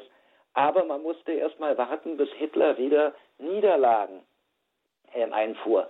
Und das begann mit der Schlacht von El Alamein in Nordafrika, wo Rommel diese große Panzerschlacht verloren hat gegen die Briten. Dann kam Stalingrad im Februar 1943 und da wehte ein anderer Wind. Da konnte man es wieder probieren, hat es mehrfach probiert, hat Bomben im Flugzeug von Adolf Hitler deponiert, die dann aber eingefroren sind, nicht gezündet wurden, hat äh, bei drei verschiedenen Gelegenheiten Selbstmordattentäter mit Sprengstoffgürtel auf Ausstellungseröffnungen geschickt, wo Hitler kommen sollte, aber in letzter Minute abgesagt hat. Auch Stauffenberg hat schon einmal vor dem 20. Juli ähm, im, ins Führerhauptquartier Sprengstoff gebracht, aber hat dann in letzter Minute die Sache abgesagt, weil Himmler nicht dabei war und da wollte Himmler auch noch erledigen. Bei Himmler, weil Himmler war ja brandgefährlich. Und ähm, es, so dauerte es eben bis zum 20. Juli, wo leider schief ging, was nur schief gehen konnte. Die Besprechung wurde verlegt in einen Vorraum, äh, wo kein Beton mehr war, wo, wo nur noch eine Holzbaracke war und wo also diese äh, Detonationen, die, die Kraft die, des Sprengstoffes ähm, schneller entweichen konnte und er zündete auch nur einen der beiden äh, Sprengstoffladungen, weil er einfach einhändig nur agieren konnte. Er hatte ja einen Arm verloren. Und da ging schief, was nur schief gehen konnte. Aber immerhin, der Papst war daran beteiligt. Und es kam auch heraus, durch die Verhöre der Männer des Widerstandes unter Folter durch die ähm, SS, durch den SD. Ähm, wir haben den Kaltenbrunner Report, der den Kaltenbrunner vom, vom SD, der SS, also der Gestapo-Chef auf gut Deutsch, äh, Hitler im November 1944 übergeben hat. Auch da steht, dass die Verschwörer mit dem Papst in Kontakt standen und kollaboriert haben. Nur im November 1944 hatte Hitler Gott sei Dank nicht mehr die Möglichkeiten. Da standen ja schon äh, die Alliierten vor der Tür auf der einen Seite und der Russe auf der anderen Seite, hatte nicht mehr die Möglichkeiten, Rache zu üben, gegen die Kirche vorzugehen oder irgendwas anderes. Rom war Gott sei Dank im Juni 1944 von den Alliierten befreit worden. Vorher war der Papst neun Monate lang eine Geisel Hitlers, weil die Deutschen Mittelitalien Rom besetzt hatten. Eine große Linie rund um den Vatikan gezogen haben. Dort haben deutsche äh, Fallschirmjäger ähm, Patrouille geschoben. Es wurde genau äh, aufgeschrieben, wer konnte rein und wer konnte raus. Und Hitler hatte den Befehl erteilt, wenn der Papst gegen die Juden protestiert, dann soll er soll der Vatikan überfallen werden, der Papst entweder ermordet oder als Geisel nach Deutschland gebracht werden. Also in den neun Monaten war natürlich ein Protest völlig ausgeschlossen. Vorher hat es drei Proteste gegeben. Es hat im August 1941 eine Radioansprache von Pius XI. gegeben, wo er klipp und klar sagte, ähm, in Deutschland werden Juden ermordet, da kann die Welt nicht ruhig bleiben. Es hat dann die berühmte Weihnachtsansprache äh, 1942 gegeben, wo er die eine Woche vorher veröffentlichte alliierte Erklärung, dass Juden in Konzentrationslager gebracht und zum Teil ermordet werden, man kannte noch keine Details, die wurden erst nach dem Krieg in den Nürnberger Prozessen bekannt. Hat er bestätigt und hat gesagt, wir schulden es all diesen Menschen, dass wir den Krieg so schnell wie möglich beenden. Den, den Hunderttausenden, die unschuldig ähm, in, in Lager gefercht und, und ähm, zum Teil ermordet werden. Er hat dann nochmal im Juni 1943 äh, ebenfalls gegen, äh, gegen die Ermordung von Hunderttausenden Unschuldigen protestiert. Jeder wusste. Beim ersten Mal hat er den Begriff Juden erwähnt, dann hat ihn der Widerstand gebeten, mach das bitte nicht. Du wirst von der deutschen Propaganda als Kollaborateur des Erzfeindes der Deutschen, der Juden dargestellt, sprich nur allgemeiner, dann hat er allgemeiner gesprochen, weil er damit rechnete, dass der Widerstand es schafft, Hitler zu stürzen und weil er gesagt hat, er will keinen Schlag gegen die katholische Kirche riskieren, weil dann die Infrastruktur fehlt, um Juden zu retten. Und so hat er über Jahre hinweg, muss man sagen, über Jahre hinweg, auf zweierlei Art und Weise, indem er Visa beschafft hat, Juden verstecken ließ, Juden aus dem deutschen Gebiet herausmuggeln ließ, nach Südamerika und wohin auch immer bringen ließ. Und indem er vor allen Dingen, muss man sagen, bei den Vasallenstaaten Hitlers, bei Staaten wie Vichy Frankreich, bei Staaten wie äh, der Slowakei, Ungarn, Rumänien, Bulgarien äh, immer wieder verhindert hat oder aufgeschoben hat, dass Deportationen stattfinden. Also es gibt 45 Fälle, in denen Deportationen durch diplomatische äh, Noten des Vatikans entweder abgesagt oder zumindest aufgeschoben wurden. Und jeder dieser Erfolge bedeutete Sand im Räderwerk der Mordmaschinerie und bedeutet, dass wieder Menschen überleben konnten. Man kämpfte gegen die Zeit. Nur am Ende muss man sagen, gab der Erfolg dieser päpstlichen Methode Pius XII. recht, weil er hat fast eine Million, er hat über 978.000 Juden gerettet, fast eine Million. Natürlich grauenvoll. Sechs Millionen sind ermordet worden. Das ist das Schlimmste, was in der Weltgeschichte geschah. Aber ohne diese Interventionen wären sieben Millionen ermordet worden und dass eine Million Menschen dem Papst und dem Vatikan ihr Leben verdankt, fast eine Million Menschen, das wird unter den Teppich gekehrt. Das sollte aber bitte jedem von uns bewusst werden. Das hat keiner geschafft. Kein Oskar Schindler und kein Raoul Wallenberg und wie all diese wunderbaren Menschen, die alles getan haben, was in ihrer Kraft steht, ähm, versucht haben, keiner hat es in diesem Maßstab geschafft. Die, die die Möglichkeit gehabt hätten, die Regierungen der großen Staaten, haben sich nicht gekümmert. Es sind Schiffe mit jüdischen Flüchtlingen vor der amerikanischen Küste zurückgeschickt worden nach Deutschland. Die haben, es haben so viele Staaten den Juden Visa verweigert, auch große Staaten wie Brasilien, die mal 3000 Visa versprochen haben und dann nur 1000 ausgestellt haben. Die Amerikaner haben sich immer wieder quergestellt. Ab, ab 44, ab Sommer 44 war durch geflohene Juden bekannt, was in Auschwitz geschieht, dass dort Juden zu Hunderttausenden ermordet werden, in Gaskammern ermordet werden. Die Alliierten schickten, sowohl die Briten wie die Amerikaner, schickten Flugzeuge rüber. Die haben Auschwitz fotografiert. Dort, wo die Flüchtlinge die Gaskammern ähm, und die Krematorien eingezeichnet haben auf ihren Plänen, da sahen die alliierten Flieger, wie gewaltige Rauchwolken von den Krematorien in die Atmosphäre aufstiegen.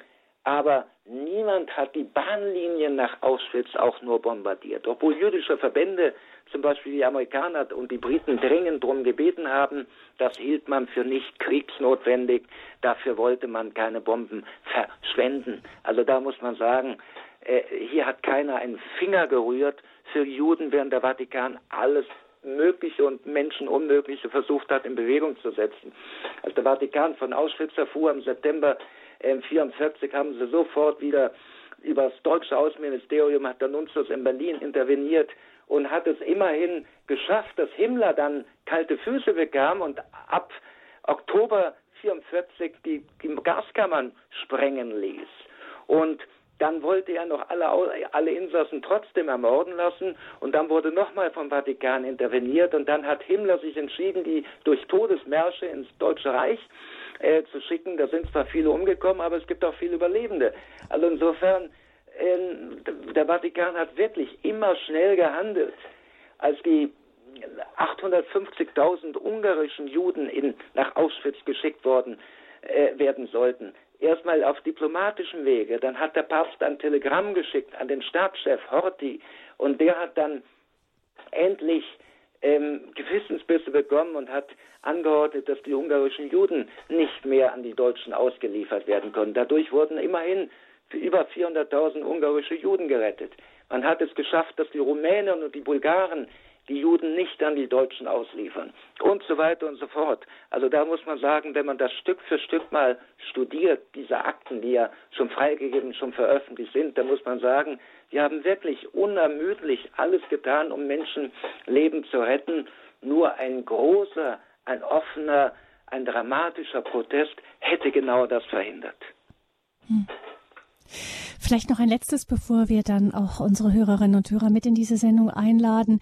Ähm, bekannt geworden ist ja auch der ein Brief von Edith Stein an noch Papst Pius XI., ähm, die ihre große Sorge über die Geschehnisse in Deutschland darin zum Ausdruck brachte und den Papst darum bat, in öffentlichen Protesten ähm, gegen die, das Unrecht der Judenverfolgung aufzustehen. Wissen Sie, ob ähm, Papst Pius XII. auch von diesem Brief wusste? Ja, natürlich. Er war ja Kardinalstaatssekretär. Den Brief hatte der Abt von Beuron nach Rom gebracht in ihrem Auftrag. Es war ja eine Geheimaktion. Ähm, wenn das aufgeflogen wäre, wäre sie damals schon verhaftet und umgebracht worden. Und darum, der Brief wurde auch dem Papst vorgelegt, wurde auch Pius XI. vorgelegt. Nur, was natürlich Edith Stein nicht ahnte, sie kam ja viel zu spät. Ähm, am 1. April 1933 fanden die ersten Ausschreitungen im Deutschen Reich gegen Juden statt. Am 4. April hat schon Kardinalstaatssekretär Pacelli an, die, an den äh, Chef der Deutschen, der Fulda, sagte man damals, Bischofskonferenz, Kardinal Faulhaber, und an den Nuntius Orsenigo geschrieben und hat gefragt, ob denn irgendwelche Proteste, ob denn Proteste oder irgendwelche Maßnahmen gegen das Deutsche Reich ähm, Erfolg haben könnten, um die Juden zu schützen, ob man offen dagegen protestieren könnte, ob man damit den Juden helfen würde. Und beide haben geantwortet, Orsenigo wie Kardinal von Faulhaber, nein, in der momentanen Lage würde das nur bedeuten, dass das Deutsche Reich dann sich auch gegen die katholische Kirche wendet. Aber den Juden würde nicht geholfen werden. Und da muss man sagen, ähm, das äh, hatte sehr viel Wahres an sich. Sogar bei der Kristallnacht, da wollte der Bischof von Galen protestieren. Da hat der Oberrabbiner von Münster gesagt, nein, bitte nicht. Dann wird ja noch äh, unerbittlicher gegen uns vorgegangen.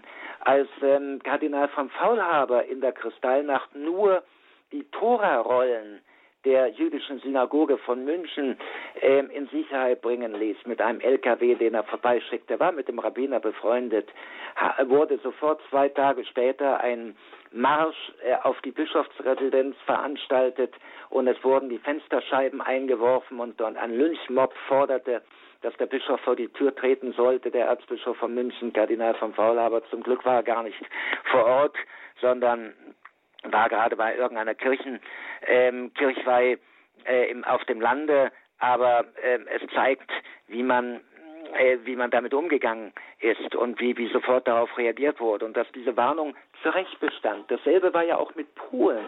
Ähm, Im gesamten Winter 39 40 hat Radio Vatikan über die Gräueltaten der Deutschen in Polen berichtet.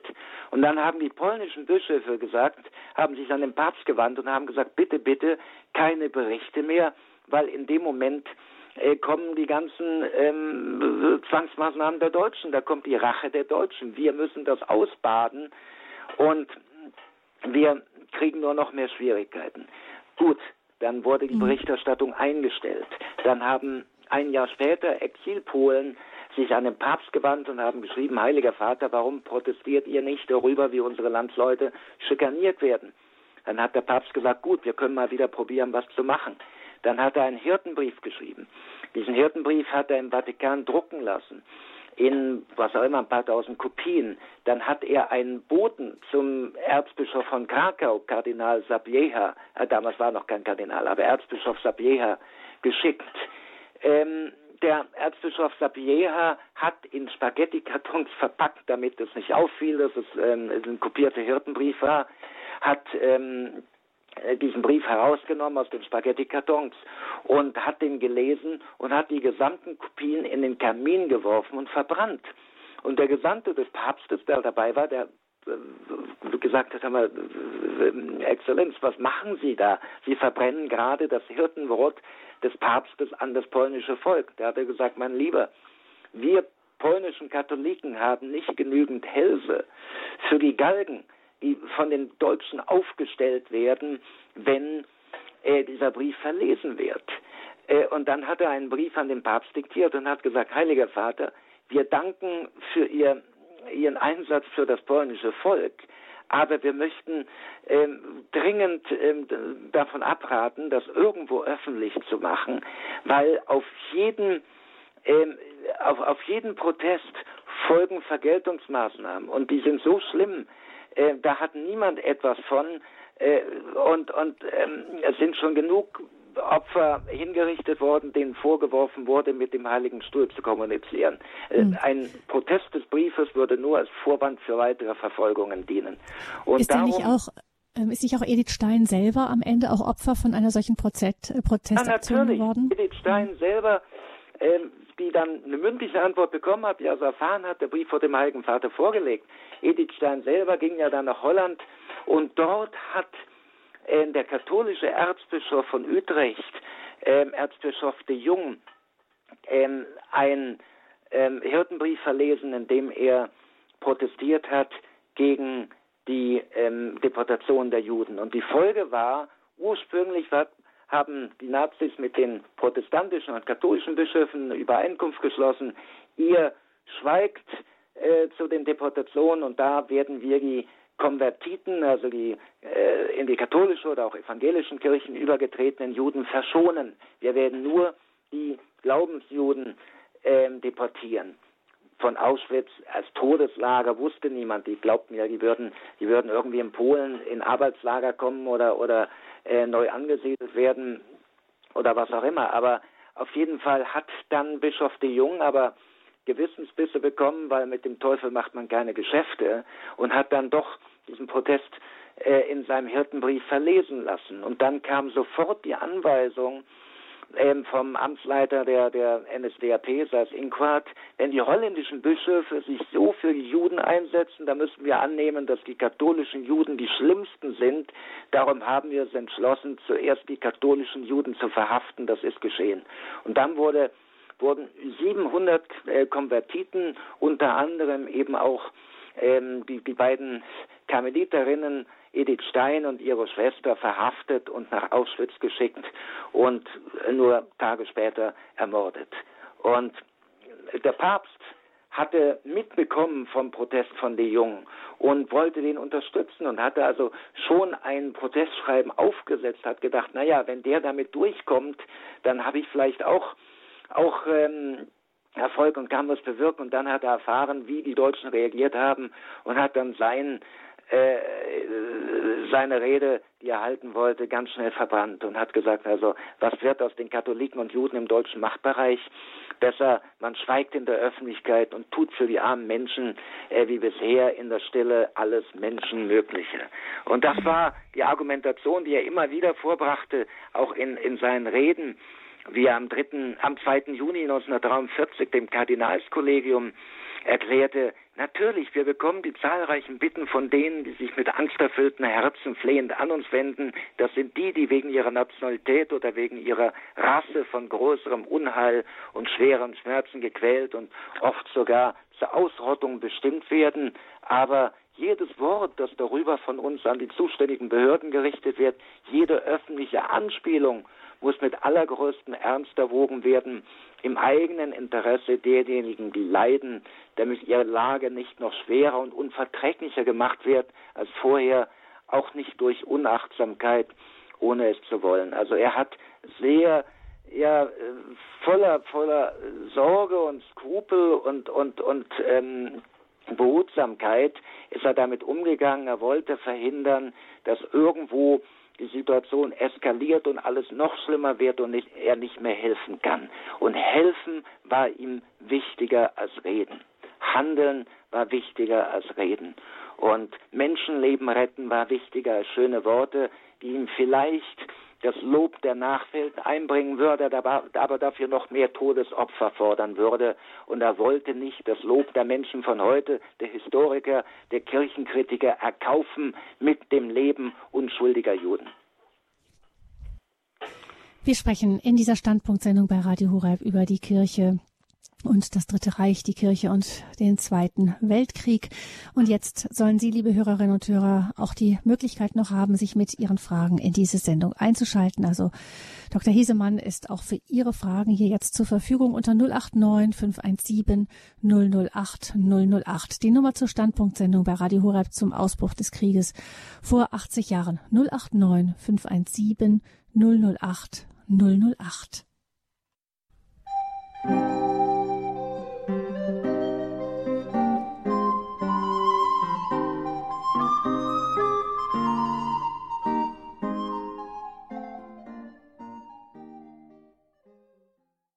Die Standpunktsendung ähm, bei Radio Horeb 80 Jahre nach dem Ausbruch des Zweiten Weltkriegs durch Hitlers blitzartigen Überfall von Polen. Wir sprechen über die Kirche und das Dritte Reich mit Dr. Michael Hesemann, Historiker und Bestsellerautor und 089 517 008 008 ist die Nummer zur Sendung. Ich begrüße Frau Manuela von Habsburg, die uns auf Germ Germering anruft. Herzlich willkommen, Frau von Habsburg. Grüß Gott, guten Abend. Und ich bin jetzt wirklich fasziniert von dieser Recherche, die Sie da so volksnah auch rüberbringen, dass man so eine Tiefe gewinnt, auch wieder um neue Argumente zu bringen, wenn es um Diskussionen geht in der Hinsicht.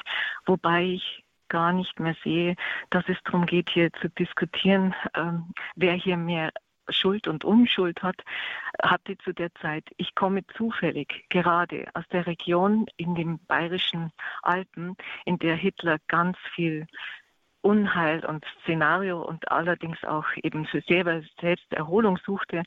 Und Gott hat tatsächlich Spuren gelegt hier. Ich war bei der Kirche, die Kardinal Faulhaber einweihen durfte, obwohl die SDAP sie eigentlich fast verboten hat zu bauen, oben am Spitzingsee, die, die schaut fast aus wie eine Burg. Man hat da so viel Vorlagen gemacht, damit die überhaupt nicht entstehen konnte. Und trotzdem hat Gott dieses Werk vollbracht, die durfte dann eingeweiht werden. Und äh, jetzt wollte ich einfach dazu sagen, Gott hat seine Zeilen da geschrieben, auch während dieser Zeit. Und mir zeigt ihre, ihr Beitrag jetzt nur, dass diese heilige Weisheit des Heiligen Geistes so eine Tiefe besitzt oft, weil wir sind ja auch in dieser Zeit jetzt hier wieder gefragt, wo muss man jetzt einschreiten, wo muss man sich diskussionsmäßig einbringen und wo soll man lieber schweigen? Oder in dem Sinne wird das Schweigen ja fast zum, zur Hilfestellung für so viele, ähm, dass mir das gelehrt hat, diese politische Weisheit ist nur durch Gottes Gnade zu erhalten. Und wie wichtig es ist auch für unsere Zeit, dass wir da zurückkehren wieder oder uns dessen besinnen, vor allem als Christen, dass wir das als Vollmacht nützen können. Also gerade was dieser Papst vollbracht mhm. hat dadurch und diese Bischöfe, die sich ihm angeschlossen haben.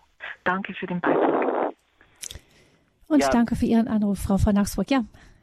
Ja, Frau von Habsburg, eure kaiserliche Hoheit, muss ich schon sagen. Ähm, vor allen Dingen Ihre Region wurde ja noch durch praktisch ein Wunder geschützt, weil Adolf Hitler hatte ja den Plan, Anfang 45, dass er sein Führerhauptquartier von Berlin auf den Obersalzberg verlegt und von dort aus die sogenannte Alpenfestung ähm, verteidigt, kommandiert und verteidigt. Ähm, er hatte immerhin fast eine Million ähm, italienische SS-Einheiten, deutsche und italienische SS-Einheiten unter General Karl Wolf noch zur Verfügung ähm, zum damaligen Zeitpunkt. Und wie gesagt, der Plan Alpenfestung, der damals bestand, der wurde so konkret, dass er seine gesamte Bibliothek und alle persönlichen Erbschaften alle auf den Obersalzberg bringen ließ. Und ähm, der Plan beinhaltet übrigens die deutschen Wissenschaftler, die an der Atombombe gearbeitet haben. Das war die Wunderwaffe, äh, von der die Rede war. Er wollte dann die, äh, die Alliierten mit der Atombombe äh, überraschen. Und äh, in Rom war aber zwischenzeitlich etwas äh, geschehen. Der oberste Kommandant der SS in Italien, General Karl Wolf, ähm, hatte das Charisma von Pius XII. mitbekommen und hat ähm, heimlich um eine Audienz gebeten, die ihm dann auch gewährt wurde. Und er war derart bewegt von dieser Begegnung mit dem Papst, dass er innerlich mit Hitler brach und dass er dann auch als er zwischendurch dann ähm, wegen einer Nierenerkrankung ausfiel und dann äh, zwischenzeitlich äh, der Vatikan von den Alliierten äh, befreit wurde, oben in Norditalien äh, über Mittelsmänner, über den äh, Erzbischof von Mailand mit dem Vatikan wieder Kontakt aufnahm und mit vatikanischer Hilfe äh, mit den Alliierten in der Schweiz ins Gespräch kam und den Amerikanern angeboten hat, mit seinen Soldaten mit der Waffen-SS, mit diesen fast eine Million Mann, äh, die noch zur Verfügung standen, zu kapitulieren, was er dann auch gemacht hat. Er war der Erste, der kapituliert hat Ende April äh, 1944. Und ähm, das war, wo Hitler dann äh, seine Pläne äh, verraten sah, weil durch, äh, durch ähm, Wolf, durch ähm, äh, General Wolf, hatten die Alliierten von diesem Plan erfahren und haben den Obersalzberg in Schutt und Asche gelegt. Wir haben ihn ähm, komplett bombardiert, alles in Schutt und Asche gelegt und damit starb der Plan der Alpenfestung, war die Übersiedlung Hitlers von Berlin nach Berchtesgaden unmöglich geworden und durch die Kapitulation, die darauf folgte, waren dann auch irgendwie äh, Truppen, die man noch zur Verfügung hatte, eben nicht mehr zur Verfügung. Und diese gesamte wunderschöne Region Oberbayern, Tirol, ähm, ist von Kämpfen, die noch Monate gedauert hätten, die Tausende und Abertausende von Todesopfern und unendliche Zerstörung gefordert hätte, befreit worden. Also da muss man sagen, da hat wirklich der Heilige Geist gewirkt und hat äh, die richtigen Männer zusammengeführt und hat dann auch das Herz von Karl Wolf ähm, in die richtige Richtung geleitet. Zum, man muss schon sagen, Verrat an Hitler. Gott sei Dank. Ich muss jetzt gestehen, mich drückt es fast in die Knie. Ich war in der letzten Woche nur in dieser Region unterwegs und sollte die ganze Zeit im Gebet sein und alle heiligen Messen aufopfern, auch für die ganze Situation, ohne dass ich so viel Ahnung von Geschichte hatte und ich kriege hier was präsentiert. Mir, mir stockt der Atem. Ich danke Ihnen für alles. Also all diese Fakten stehen auch in meinem Buch. Mein Buch hat ähm, fast 1000 Fußnoten, also alles genau dokumentiert und belegt. Ähm, der Papst und der Holocaust ist im Langmüller Verlag in Stuttgart erschienen. Ähm, Sie haben ja eine Verwandte, die mit ähm, Graf Rizzardi ähm, verheiratet ist in Rom, dem Großneffen von Pius XII. Die hat das Buch auch schon, also das Haus Habsburg ist auch schon zum Teil informiert. Gut, also liebes Hörervolk, bitte vertraut auf eure Gebete auch für diese Zukunft. Ich kann nur sagen, Gott ist am Werk, Danke. aber wie, alles Gute. Auf jeden Fall. Sehen Sie, Frau von Habsburg, alles Danke. Gute. Alles Gute nach Germering. Gott offenbart sich auch in der Geschichte. Hm. Ich kann noch, ich kann noch ähm, etwas anderes erwähnen.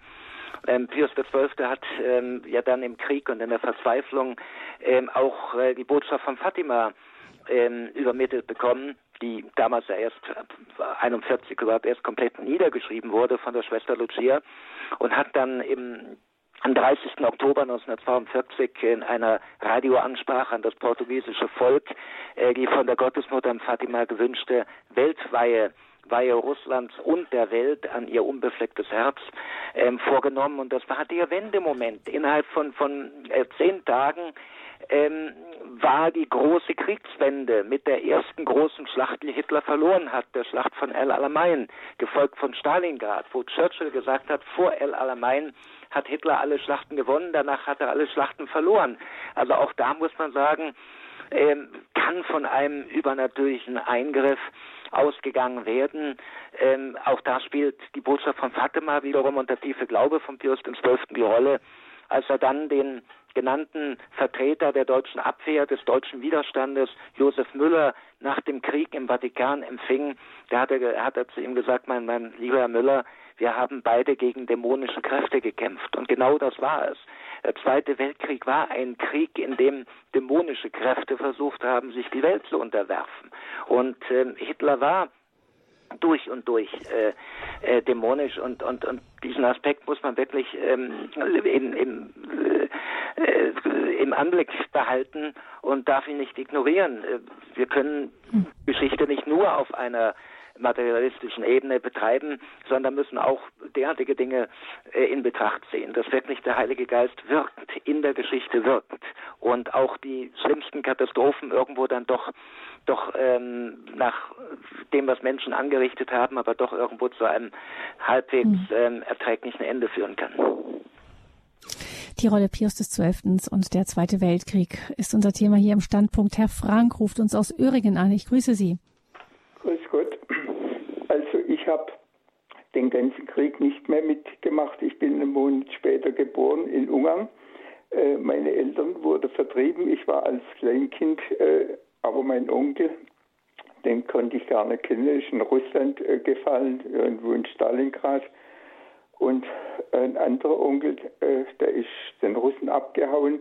In jeder Familie hat ja der Krieg so viel Leid, so viel Not, ganz halb Europa, der, der Hitler, das war ein richtiger Dämon, der hat ja die halbe Welt äh, durcheinander gebracht.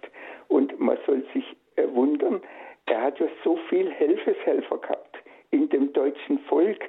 Da, da waren doch so viele Helfeshelfer. Aber wenn ich heute äh, sehe, äh, was Unrecht, die, viele Leute sind heute auch zu feig, da geht es nicht um Hitler, da geht es aber ums Recht oder Unrecht.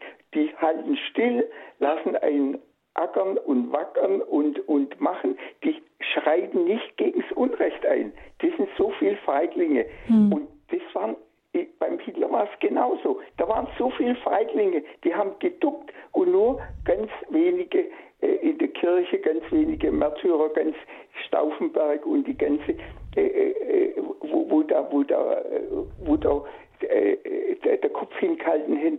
Aber heute, äh, das ist heute nicht anders. Karriere ist heute alles. Die, die, die verkaufen mhm. eins für, für, für, für für, für Butterbrot, um nur Karriere hoch, Karriere, Karriere. Das. Der andere ist der Wurst. Der kriegt Herr Frank, ein, ein drittes Hintern und der andere ist Wurst. Und so war Herr Fra. Frank, den Gedanken, den Gedanken würde ich gern weitergeben. Ähm, Dr. Hesemann, ist es so, der Mensch ist der Mensch, er ist sich gleich geblieben und wir sollten nicht zu sehr mit dem Finger auf andere zeigen.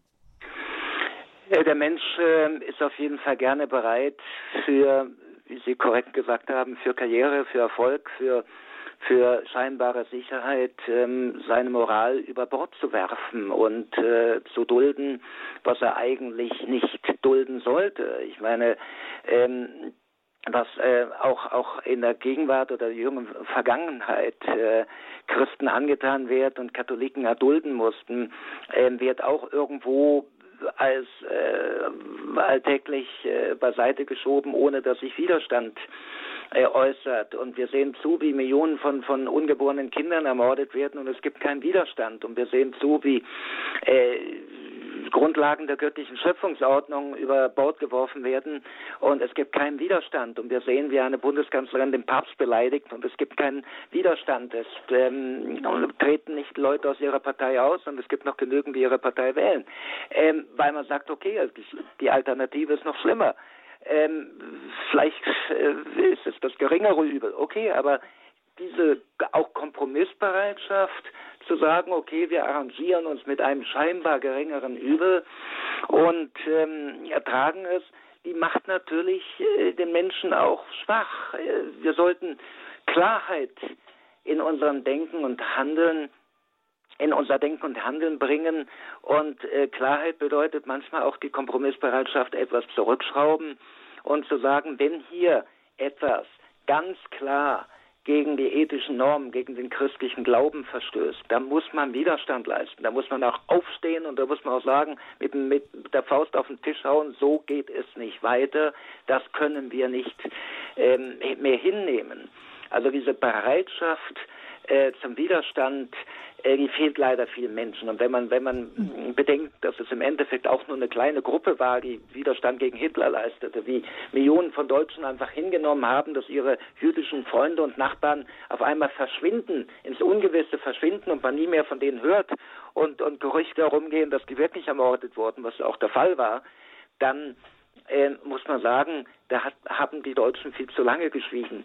Und ähm, genauso haben bei anderen äh, Situationen, in denen einfach tiefes Unrecht herrschte, die Menschen viel zu lange geschwiegen. Und hm. dieses viel zu lange Schweigen ist eines der Grundübel äh, überhaupt. Weil dadurch wird das Böse stark. Das äh, Böse wird nicht stark, weil das Böse viele Unterstützer hat, sondern das Böse wird stark, weil zu hm. viele Gute schweigen. Die, wenn sie sich zusammentäten, eben plötzlich viele wären. Ja, Dankeschön für Ihren Anruf und Herr Hager aus Radolfzell ist der Nächste in der Leitung. Herr Hager, ja, grüß Gott. Guten, guten Abend, Herr Hesemann. Ja, äh, ich bin sehr, sehr dankbar für diese Ausführungen über Papst Pius XII. Ich habe diesen Mann, diesen Papst schon als junger Mensch sehr geschätzt, muss ich sagen. Und äh, ich finde es gut, dass er das, denn das erfährt man so wenig bei uns in Deutschland. Viele wissen das gar nicht, was dieser Mann geleistet hat. Ich finde es auch schade, dass dieser Mann, dieser Papst nicht geehrt wird in Yad Vashem als Gerechter. Äh, da warte ich eigentlich immer noch drauf. Mhm. Und dann darf das ich vielleicht noch auf etwas hinweisen. Äh, Papst Pius XII. war auch einer, der 1945 sich gegen die Kollektivschuld der Deutschen gewehrt hat. Absolut. Äh, ja, weil er kannte ja auch die anderen Deutschen. Er kannte ja. ja auch die Deutschen, die gegen Hitler waren und er hat das ja. gute Deutschland ähm, kennengelernt, als er in der Weimarer Republik äh, in München und Berlin gelebt hat. Haben Sie vollkommen recht und auch mit Yad Vashem haben Sie vollkommen recht. Wir haben ich arbeite ja mit einer Stiftung, der Paved the Way Stiftung, die von amerikanischen Juden begründet wurde, um die Aussöhnung zwischen Juden und Katholiken voranzutreiben und Pius XII. zu rehabilitieren. Und da läuft schon seit Jahren ein Antrag bei Yad Vashem, um Pius XII. zum Gerechten unter den Völkern zu erklären. Nur man hat in Yad Vashem immerhin schon mal eine negative, kritische Plakette ausgetauscht gegen eine neutrale aber immer argumentiert, wir warten noch ab, wenn die Archive geöffnet werden, was man dort findet. Nun gut, die Archive werden geöffnet, es sind nur noch wenige Monate und ähm, ich hoffe und ich glaube, ich bin davon überzeugt, wir werden es schaffen, dass Pius XII., der mehr Juden gerettet hat als irgendein anderer äh, Mensch damals oder anderer Staatsmann oder was auch immer damals, ähm, dass er irgendwann dafür auch gewürdigt wird. Man hat ja nach dem Krieg ähm, auf jüdischer Seite ähm, ganz klar die Dankbarkeit gezeigt. Es gibt so viele, so viele ähm, Stellungnahmen ähm, großer Juden bis hin zu Golda Meir und, und, und Herzog und, und, und, und wem auch immer, äh, Isaac Herzog, äh, dass Pius XII. In dieser schrecklichsten Stunde der jüdischen Geschichte immer auf der Seite des jüdischen Volkes stand. Er hat auch zum Beispiel bei einer Audienz im Krieg ähm, einem, einem jungen Juden in, in aller Öffentlichkeit erklärt, sei stolz darauf, dass du ein Jude bist und, und, und sei immer stolz darauf. Und ähm, hat sich da in diesem konkreten Fall, den ich dokumentiere in meinem Buch, auch dafür stark gemacht, dass eine Gruppe von 500 jüdischen Flüchtlingen, die schiffbrüchig von den Italienern in Rhodos aufgegriffen wurden, nach Süditalien gebracht äh, wurden, wo sie sicher waren, weil Mussolini keine Juden damals an, an Hitler auslieferte. vor äh, Juni 43. Und ähm, wie gesagt, also es gibt genügend jüdische Stimmen, die sich damals schon für Pius XII. eingesetzt haben. Nun momentan ist der Standpunkt, warten wir die Öffnung der Archive ab, aber in spätestens einem Jahr wird da Klarheit herrschen und wir ähm, laden wirklich jeden ähm, jüdischen Historiker ein und jeden Mitarbeiter von Yad Vashem, dass er in den vatikanischen Archiven selber forschen kann und selber äh, nachlesen kann, was wirklich geschehen ist und was wirklich der Papst gemacht hat. Hm. Herr Hager, danke für Ihren Anruf. Alles Gute nach Radolfzellen. Einen schönen Abend Ihnen noch. Und ich begrüße nun eine Hörerin, die sich anonym gemeldet hat aus Leipzig. Grüße Sie. Ja, ich grüße Sie auch. Ja, hm? ich habe mal in einem Buch gelesen, aber ich finde es nicht wieder, dass von Indien auch, was das für Missionare waren, weiß ich nicht, müssen ja keine Christen gewesen sein, da, dass das schon rübergeströmt ist, äh, gesagt wurde, dass Hitler äh, Satans von Satan besessen ist. Also und, davon war hm. Pius XII. überzeugt und hat auch ähm, einen Fernexorzismus ähm, äh, durchgeführt. Äh, da haben wir die Aussage von seiner Haushälterin, Schwester Pascalina, äh, die das bestätigt. Ähm, er hat in Hitler einen vom Teufel besessenen, durch und durch dämonischen Menschen äh, gesehen. Also umso absurder ähm, dass man ihn später als Hitlers Papst diffamiert hat. Er war in der Tat, wie ich in einem meiner Bücher oder eines meiner Bücher betitelt habe, der Papst, der Hitler trotzte, war der, der Gegenspieler Hitlers, der stärkste Gegenspieler Hitlers auf der Weltbühne. Vielleicht noch dazu eine Frage, weil immer wieder auch mal ähm, von Dokumente zitiert werden in der Presse, die ähm, aus Deutschland stammen, aus deutschen Archiven des Auswärtigen Amtes, ähm, darüber, wie sehr in der Vatikan, aus der Vatikanbotschaft im, beim Heiligen Stuhl berichtet wurde, wie sehr freundlich der Papst den Deutschen gegenüber eingestellt sei, auch dem Nazi-Deutschland, dass er zum Beispiel etwa eine, eine deutsche Oper nach, äh, in den Vatikan eingeladen habe, noch 1941 und gebeten habe darum, dass die, dass die da spielen komme. Ähm, was ist denn von solchen, also von solchen Dokumenten zu halten? Also ich meine, dass ähm, Pius XII. Äh, deutsche Musiker, die politisch neutral waren, ähm, empfangen hat, ähm, halte ich nicht für verwerflich. Äh, die konnten ja nichts dafür, äh, dass sie von einem Verbrecher äh, regiert wurden. Aber vor allen Dingen, was da veröffentlicht wird, sind die Berichte von äh, dem damaligen äh, deutschen Vatikanbotschafter von Weizsäcker, äh, dem Vater des späteren Bundespräsidenten, ähm, ganz nebenbei. Aber der ähm, hat nach Rom äh, Entschuldigung, nach Berlin berichtet, äh, was man in Berlin hören wollte. Ähm, er selber stand mit dem Widerstand in Kontakt, wenn er auch nicht genügend Mut zum offenen Widerstand hatte. Aber ihm ging es darum, er wusste auch von den Plänen des Widerstandes, dass sie den Papst eben ähm, als äh, Vermittler bei einem Friedensschluss nach einem Putsch gegen Hitler äh, brauchen würden. Und darum versuchte er vor allen Dingen deeskalierend zu wirken. Und das hat sich vor allen Dingen äh, gezeigt, dass in Rom Juden verhaftet werden sollten. Am 16. Oktober 1943, völlig überraschend, nachdem man vorher versichert hatte, die römischen Juden würden verschont werden, hatte ähm, Eichmann äh, die Verhaftung ähm, und Deportation der 8000 römischen Juden äh, befohlen. Äh, der Befehl, der schriftliche Befehl liegt vor. Und als der Papst davon in den frühen Morgenstunden erfuhr, hat er natürlich erstmal dem deutschen Vatikanbotschafter in den Vatikan bestellt. Den hat der Kardinalstaatssekretär Maleone empfangen und hat mit einem Protest des Papstes gedroht, wenn nicht sofort ähm, die Verhaftungen eingestellt werden. Und dann hat ähm, von Weizsäcker äh, gedroht und hat gesagt, ja, also wenn äh, der Papst offen protestiert, dann ist mit entsprechenden Folgen äh, zu rechnen, die für den Vatikan sehr unangenehm werden. Beide wussten, weil die Abwehr den Papst schon informiert hatte, dass Hitler Befehl erteilt hatte, wenn ein Prozess, ja, wenn ein Protest erfolgt, dann soll der Papst verhaftet und nach entweder ermordet oder nach ähm, mhm. Deutschland gebracht werden. Und äh, das wollte natürlich Weizsäcker um jeden Preis verhindern und hat dann gesagt, lassen Sie mich bitte nach Berlin berichten, äh, dass der Vatikan still geblieben ist und ich werde ähm, versuchen, äh, schadensmindernd einzugreifen, was er natürlich aus Feigheit nicht gemacht hat. Aber Pius XII. wusste, ähm, dass ähm, Weizsäcker ein, man muss mal sagen, kleiner Feigling war und hat dann noch einen anderen ähm, Weg eingeschlagen und hat seinen Neffen zu dem genannten Bischof Hudal der gute Kontakte zu den Deutschen hatte, der auch ähm, mit den Deutschen sympathisierte, geschickt und hat gesagt, so, nun brauchen wir dich aber, ähm, äh, um äh, eine Botschaft zu übermitteln an den damaligen deutschen Stadtkommandanten General Stahl.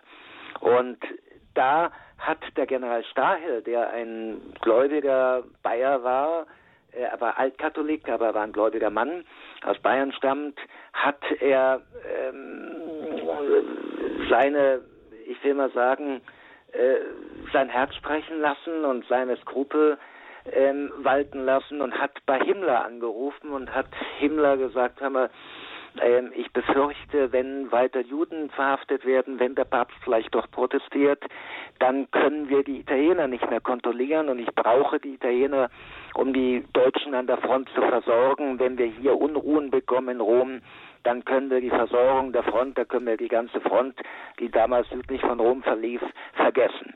Und dann hat Himmler aus militärischen Erwägungen äh, befohlen, dass die Verhaftung der römischen Juden eingestellt werden sollte. Und obwohl der Befehl ausdrücklich lautete, alle 8000 römischen Juden sollten deportiert worden, hat man am Ende 1007 nur deportiert.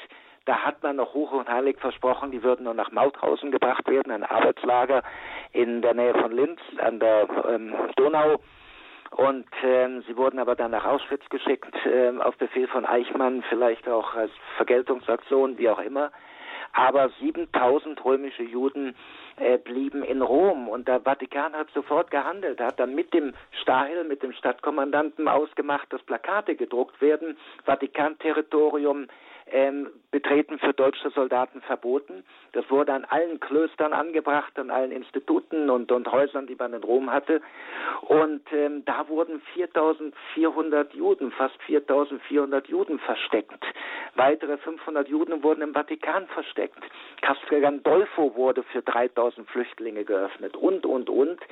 Und ähm, am Ende sind dann immer noch rund äh, 1000 Juden sind, äh, haben bei italienischen Familien Unterschlupf gesucht und von denen wurden noch 600 aufgegriffen und nach Auschwitz gebracht, aber total haben äh, von 8000 römischen Juden ähm, 6.500, äh, 6.400 überlebt, weil sie in Rom versteckt wurden, weil man die gemeinsame Aktion dann mit, mit der Wehrmacht gemacht hat, mit dem deutschen Stadtkommandanten und äh, der Papst dann doch interveniert hatte und, und äh, es geschafft hat, auch hier wieder, dass man das Schlimmste verhindern äh, konnte. Und ähm, fortan in den neun Monaten der deutschen Besatzung wurden die in den Klöstern versteckten Juden dann vom Vatikan versorgt. Da wurden Bäckereien im Vatikan eingerichtet und, und Lastwagen fuhren die Klöster ab, damit die auch genügend Nahrungsmittel hatten. Und ähm, Castel Gandolfo, da ähm, durften schwangere Frauen die Kinder im Bett des Papstes auf die Welt bringen, weil man sonst eben nur auf den Treppen und in den Gängen schlief und so weiter und so fort. Also man muss sagen, das war wieder ein Ruhmesblatt der ähm, päpstlichen Strategie, ähm, Menschenleben zu retten, hinter äh, vorgehaltener Hand Menschenleben zu retten und zu agieren, ähm, wie es wirklich für die Betroffenen am sinnvollsten war, um ähm, eben ihr Leid zu mindern und um hm. so viele Menschen wie möglich in Sicherheit zu bringen vor den hm. Verfolgern. Wie sehr das Bild von Papst Pius XII. verzerrt wurde, haben wir hier gehört in dieser Sendung mit Dr. Michael Hesemann, Historiker und Bestsellerautor in dieser Sendung. Heute 80 Jahre nach Kriegsbeginn die Kirche und der Zweite Weltkrieg. Vielen Dank, Herr Dr. Hesemann, dass Sie uns aus diesem ganz umfangreich zusammengetragenen Wissen und Forschungen berichtet haben über das, was Sie über die Rolle der Kirche in dieser schlimmen Zeit in Erfahrung gebracht haben. Vielen herzlichen Dank dafür, Dr. Hesemann. Vielen Dank und Ihnen und Ihren Hörern Gottes Segen.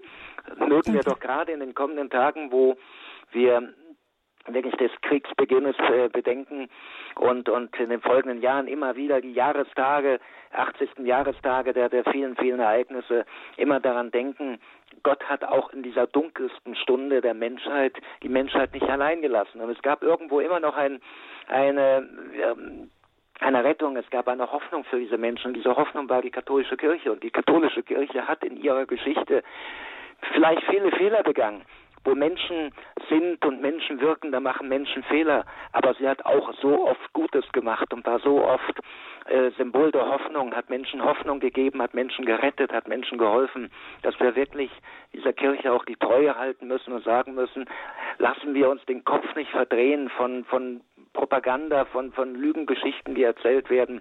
Studieren wir die Fakten, studieren wir die Wirklichkeit und sehen, wie hier Päpste auch richtig gehandelt haben, im Sinne der Betroffenen gehandelt haben, nicht versagt haben. Pius XII.